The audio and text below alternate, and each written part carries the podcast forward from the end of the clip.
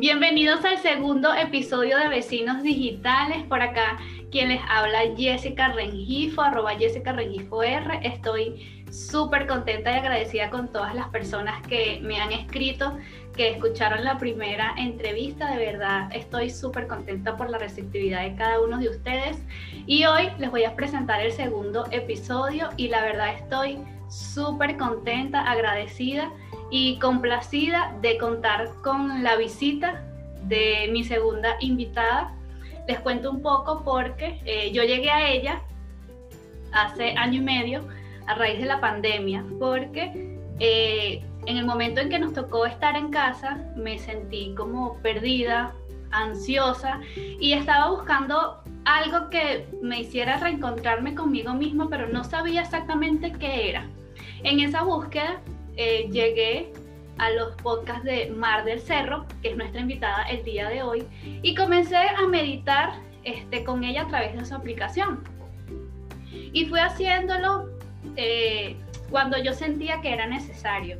¿Qué pasa? Que eh, encontrar la meditación en esos tiempos de incertidumbre, en esos tiempos donde, bueno, sabemos todas las consecuencias que trajo la pandemia, pero yo creo que la meditación en lo personal me ha ayudado muchísimo y bueno, hasta el sol de hoy la he involucrado y la he hecho parte de mis hábitos y eso se lo tengo que agradecer a Mar del Cerro porque eh, yo pensaba y creo que muchos de los que nos están escuchando que la meditación para meditar había que ir a la India y desaparecerse y hacer como esos hábitos que muchas veces vemos en la película, pero bueno, eh, para dejar que sea Mar quien nos hable, eh, bienvenida, Mar, gracias por estar acá en Vecinos Digitales. De estar aquí, muchas gracias por la invitación. Mar, mira, sabes que eh, me gustaría que comenzaras hablándonos de cómo llegó la meditación a tu vida. Me encanta esa pregunta porque es una historia muy linda, según yo. Yo cuando tenía ocho años, en segundo de primaria, tenía una Miss que se llamaba Miss Rossi, que era la titular del grupo. Ella nos daba clase de español, de matemáticas, de ciencias sociales, de ciencias naturales. Casi todas las clases nos las daba ella.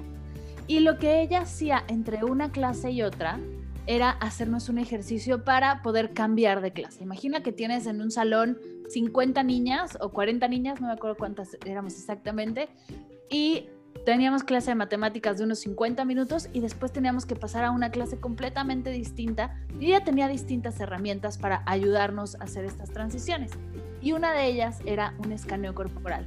Nos pedía que pusiéramos nuestra, nuestra cabeza sobre el escritorio y nos iba guiando. Nos decía, se relajan tus pies, se relajan tus piernas, se relaja tu estómago, hasta llegar a la cabeza. Era un ejercicio de dos minutitos, no era mucho más complicado que eso. Y Listo, nos poníamos de pie, nos sacudíamos y vamos a la siguiente clase.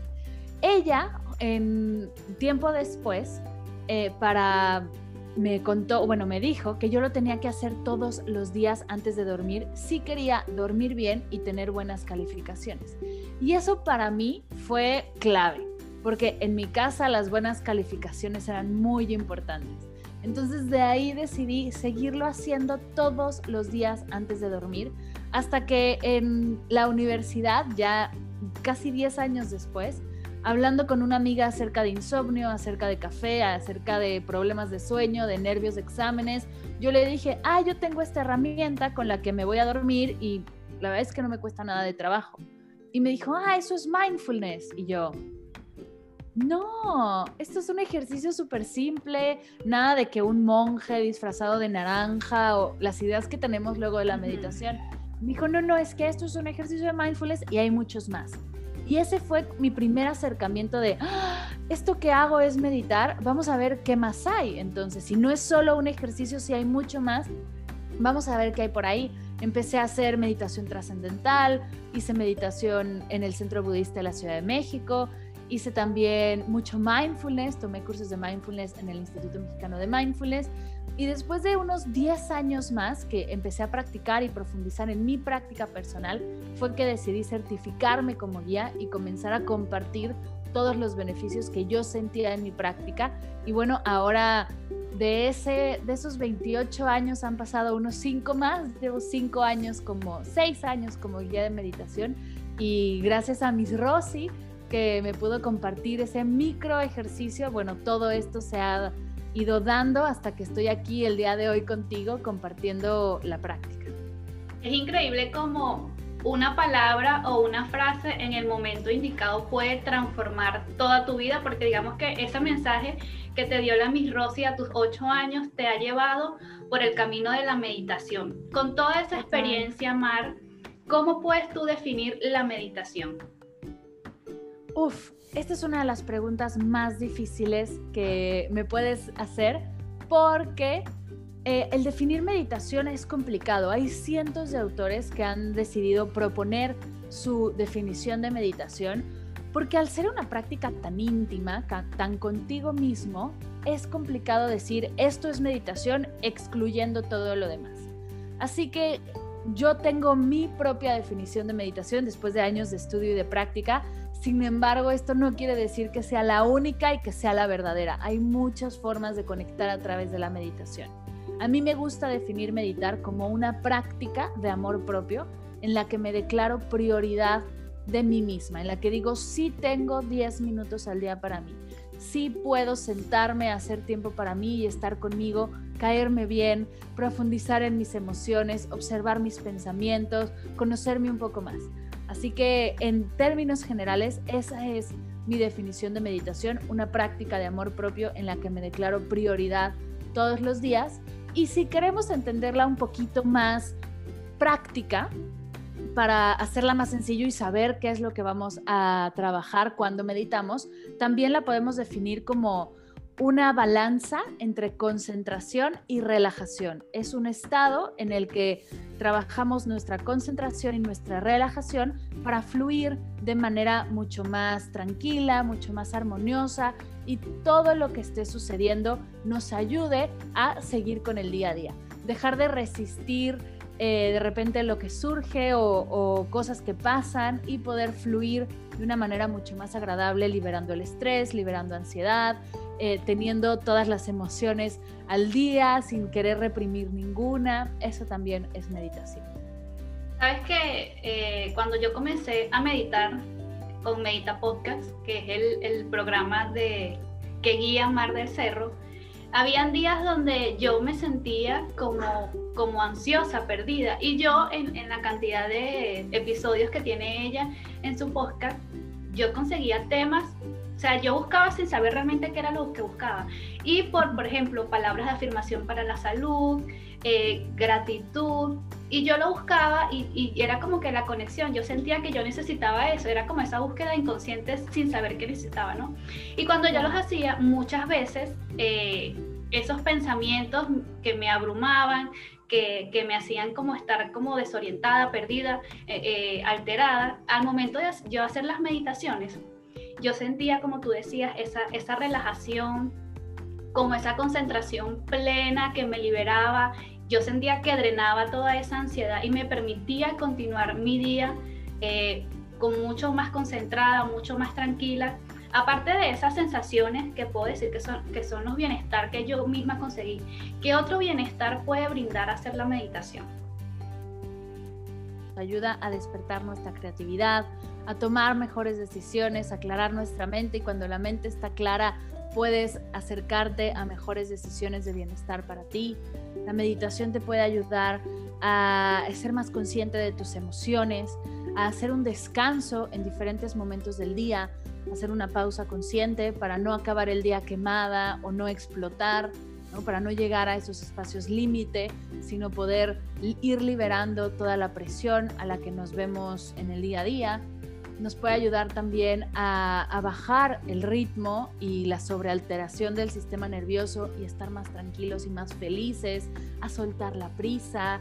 Uf, la meditación tiene un montón de beneficios a nuestro bienestar físico, mental, emocional y también al bienestar espiritual. Nos ayuda a conectar con nuestra intuición, a conectar con el amor universal, a, conectar con esta no dualidad y, esta, y este ser que somos todos y, y que podemos así desde esa energía compartir la compasión, compartir la gratitud, como bien dices. Excelente, Mar. Quisiera saber también si la meditación y el mindfulness eh, son lo mismo, en qué se diferencia y cómo podríamos practicar cada uno. Ya, pues mira, meditación es lo que le decimos a todas las tradiciones meditativas, a todos los, ¿no? las teorías de meditación. Hay, hay un montón. Está la meditación budista, está la meditación zen, la meditación trascendental, el mindfulness. Hay, hay un montón de prácticas distintas. Es como ejercicio.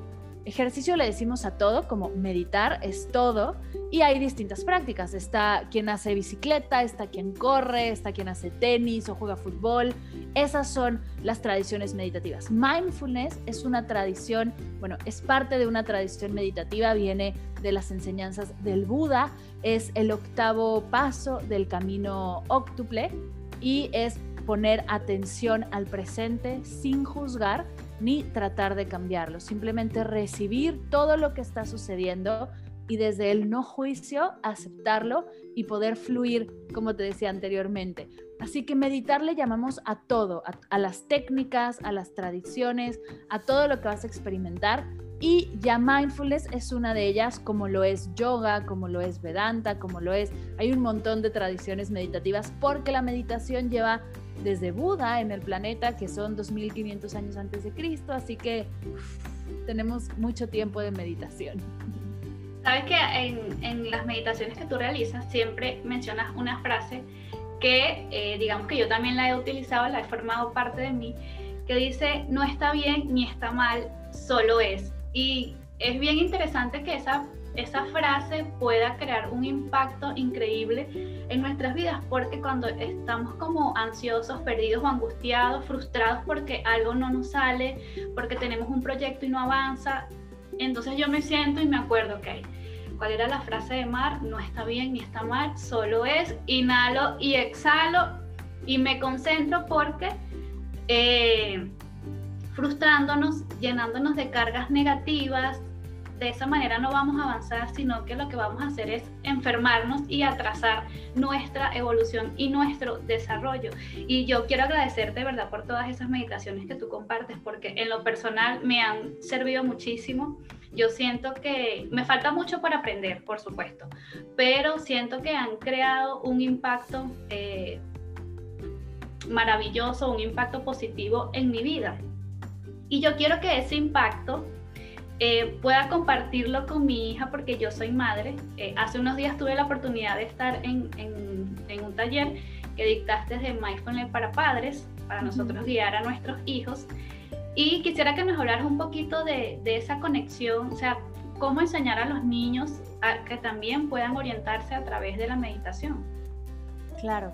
Pues antes que nada, gracias por escuchar Medita Podcast y las meditaciones que hay allá afuera. La verdad es que a mí me encanta compartir. Como te digo, hay un montón de técnicas, hay un montón de tradiciones y yo a través del podcast también he explorado algunas de ellas. Así que gracias por ser parte de esta hermosa comunidad. Y la meditación con niños, la verdad es que a mí me, me llena el corazón porque siento de alguna manera que es regresarle a esa mar de ocho años, ¿no? Todo lo que ella hubiera, si solo el escaneo corporal de dos minutos en mi práctica, en mi vida, me ayudó de manera así irreal, Ahora imagina si lo hacemos consciente, si, si, le enseñamos a los peques, por ejemplo, dónde está tu centro, cómo se siente estar tranquilo, estar ameno, estar feliz sin tener, ¿no? Sin querer eh, restringir alguna emoción o sin querer rechazar algo que está sucediendo. Eso es para mí, bueno, la, mi misión en la vida completamente. Para comenzar a meditar con niños, lo que tienes que hacer es hacerlo como lo hizo Miss Rossi en ese momento que ya por ahí dimos algunos tips. Tienen que ser sesiones al principio muy cortitas. Sesiones, no esperemos porque tampoco lo hicimos así nosotros.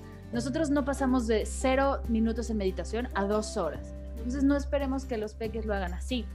Empezamos con dos minutos, tres minutos, cinco minutos. Hagámoslo un juego, hagámoslo que sea algo donde los peques puedan compartir también y puedan ellos jugar a guiar, por ejemplo.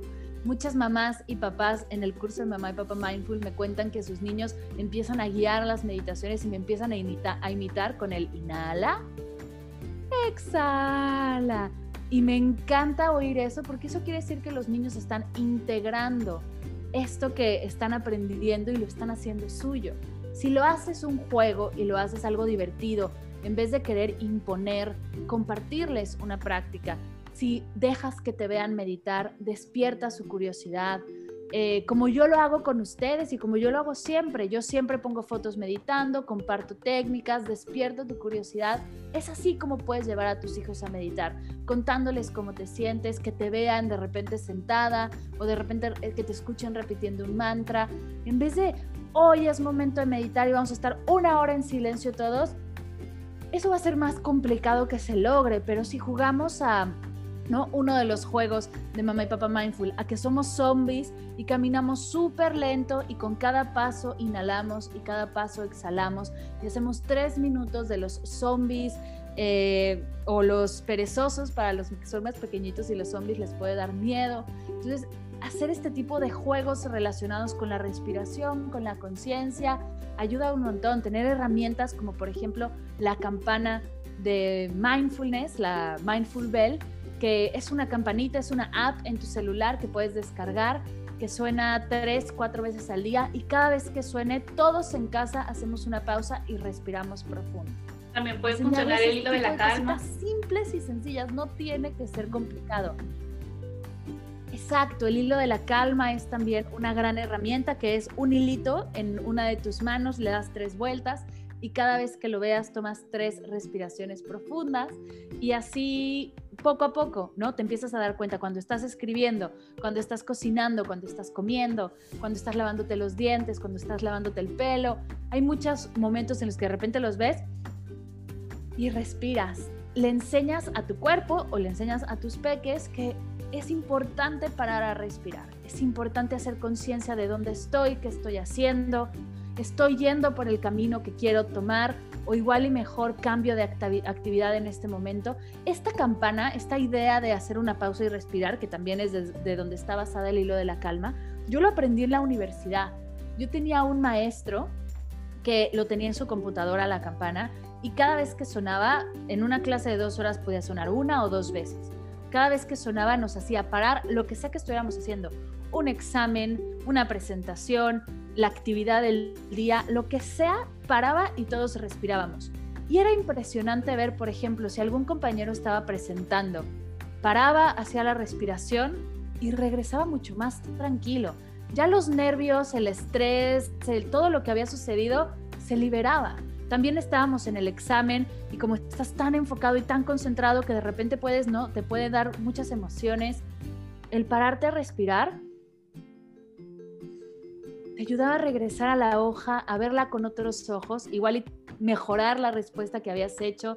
Así que tener estas pequeñas pausas, mostrarle a los niños, pero niños de cualquier edad, ¿eh? de 0 a 150 años, que parar a respirar, que hacer una pausa consciente para regresar a nosotros y estar presentes cambia completamente el día, la semana, el mes y la vida excelente eso que mencionas.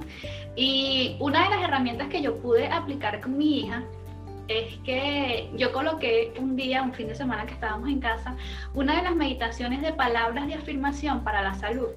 Eh, porque bueno, como padre llegó un momento en que me sentía como ansiosa con el tema de la pandemia, que surgió la variante, y yo decía, ok, ¿cómo, ¿cómo puedo ayudar yo a mi hija a que ella no se sienta también abrumada ante esta situación? Entonces coloqué la meditación y comenzamos a hacer unas tarjetitas este, con, con, las palabras de afirmación que tú mencionabas en ese podcast. Yo coloqué la lista de las palabras que tú mencionabas y agregué otras.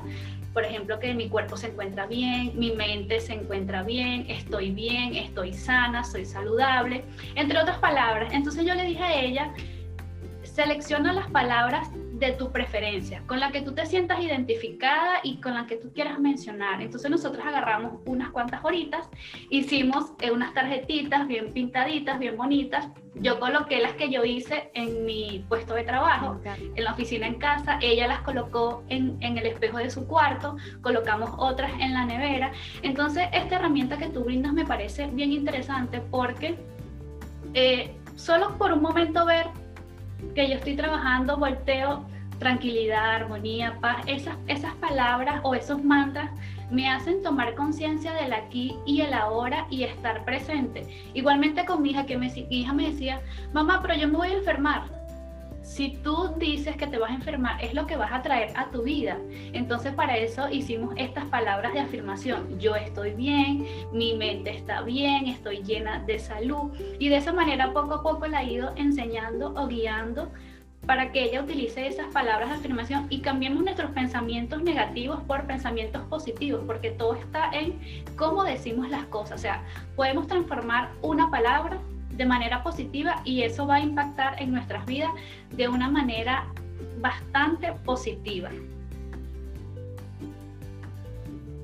Totalmente, como te hablas es tu realidad, como te hablas le hablas a los demás, como te hablas vives, así que sí, el poderte hablar en positivo, el poder soltar el juicio y, y hablarte de todas las posibilidades que hay, porque podemos vivir la vida hablándonos mal o hablándonos bien. Podemos hablar, vivir la vida pensando que nos vamos a enfermar o pensando que tenemos una excelente salud. Podemos hacer todas las, o sea, todas las posibilidades son posibles, valga la redundancia. ¿Por qué no escoger la que nos ayude a estar mejor y la que más conecta con nosotros. Habrá personas que conecten más con mantras, habrá personas que conecten más con afirmaciones positivas, habrá personas que conecten más con el silencio o con otro tipo de meditación y, está perfecto. La idea es justo escoger y por eso está creado así Medita Podcast con tantas sesiones de meditación como de alguna manera aleatorias. Están muy bien pensadas, pero las he ido sacando conforme yo las he ido sintiendo porque la idea es que eso, que sientas tú cuál es para ti, como lo dijiste tú ahorita. Voy de repente yo encontrando esta de gratitud, esta de, de afirmaciones para la salud. Y lo que vas sintiendo lo vas experimentando y lo vas viviendo. Y eso es hermoso. El poder del lenguaje hacia nosotros mismos que después se transforma en el lenguaje hacia los demás es increíble y qué emoción que hayas podido hacerlo con tu pequeña porque, bueno, es que en este tipo de, gente que me comparte de comentarios, mi trabajo está hecho. O sea, si tu peque está haciendo afirmaciones positivas de salud, yo no tengo nada más que hacer en este mundo. Mar, con, con estos años que tienes de experiencia como guía de meditación, ¿Crees que has conseguido la felicidad plena en tu vida? Uy, qué fuerte pregunta. Pues mira,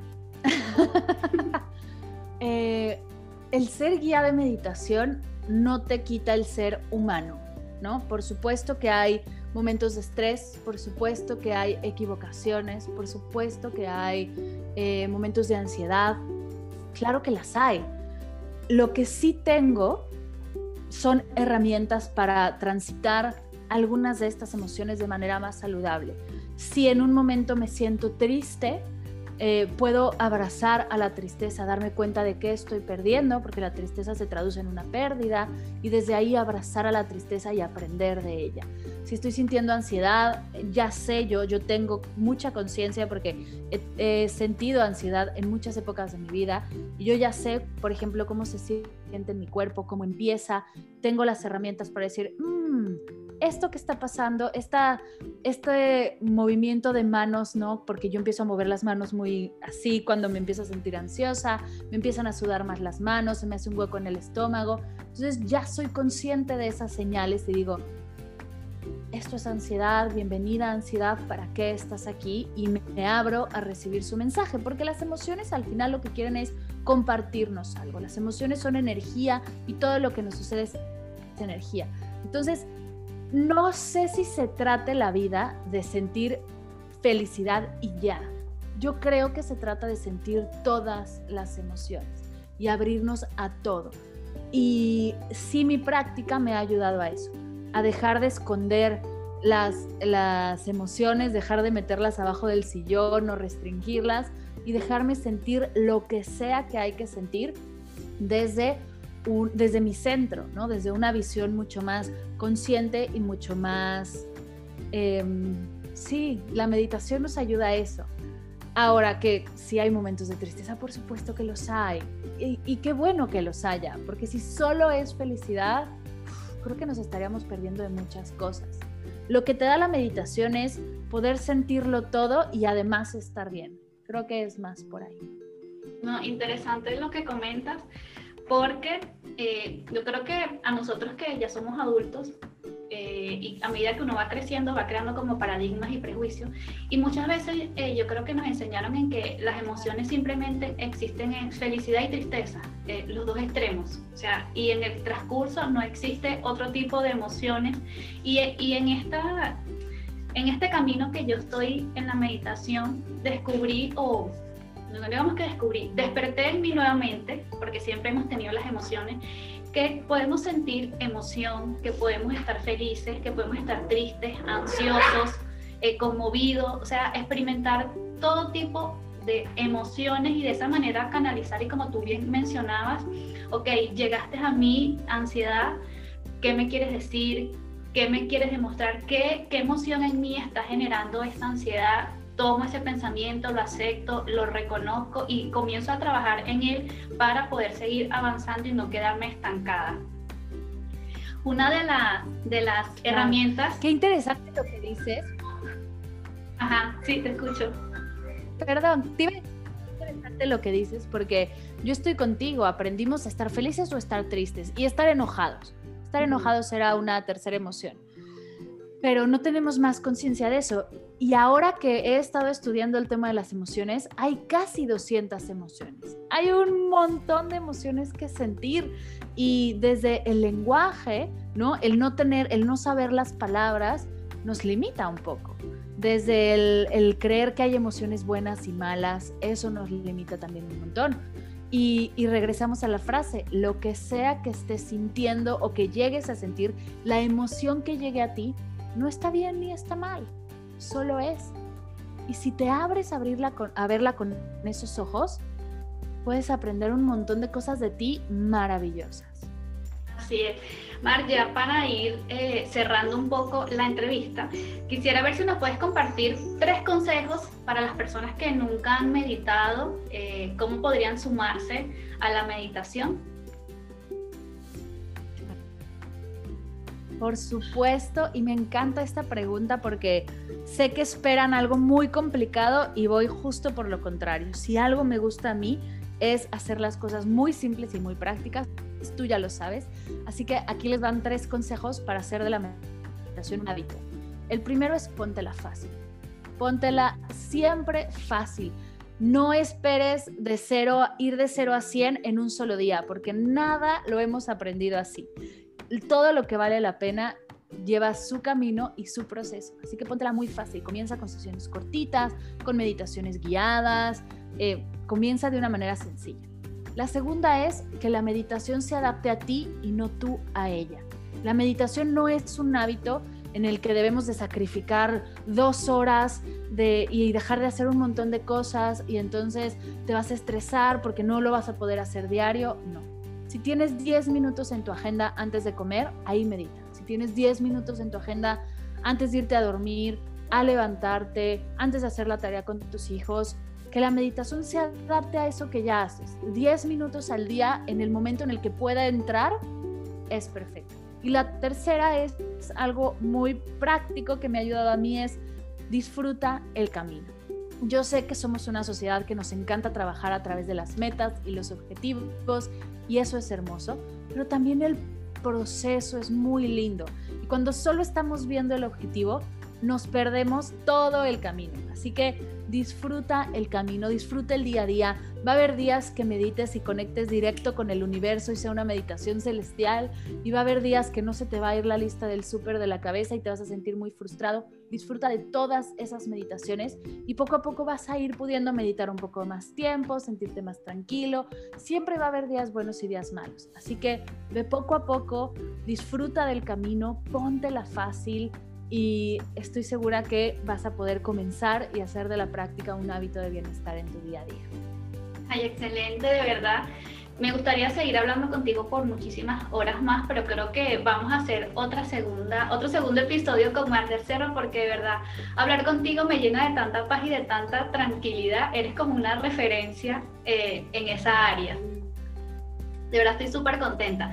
Para las personas eh, que nos están escuchando y nos están viendo, pueden seguir a Mar a través de sus redes sociales, arroba Mar del Cerro, también en su página web www.mardelcerro.com. Ella allí tiene los diferentes eh, cursos para meditación, papá y mamá mindfulness, reto de 21 días de meditación. Entonces tiene una variedad de temas súper interesantes que pueden servir, como ya mencionaba, para eh, construir y desarrollar ese bienestar y amor propio. También tiene una guía de gratitud que yo la tengo por acá, que la he ido llenando a mi ritmo, poco a poco. Aquí la tengo, voy pintando a medida que voy sintiendo como mis emociones, todo con calma, llenando este, la guía.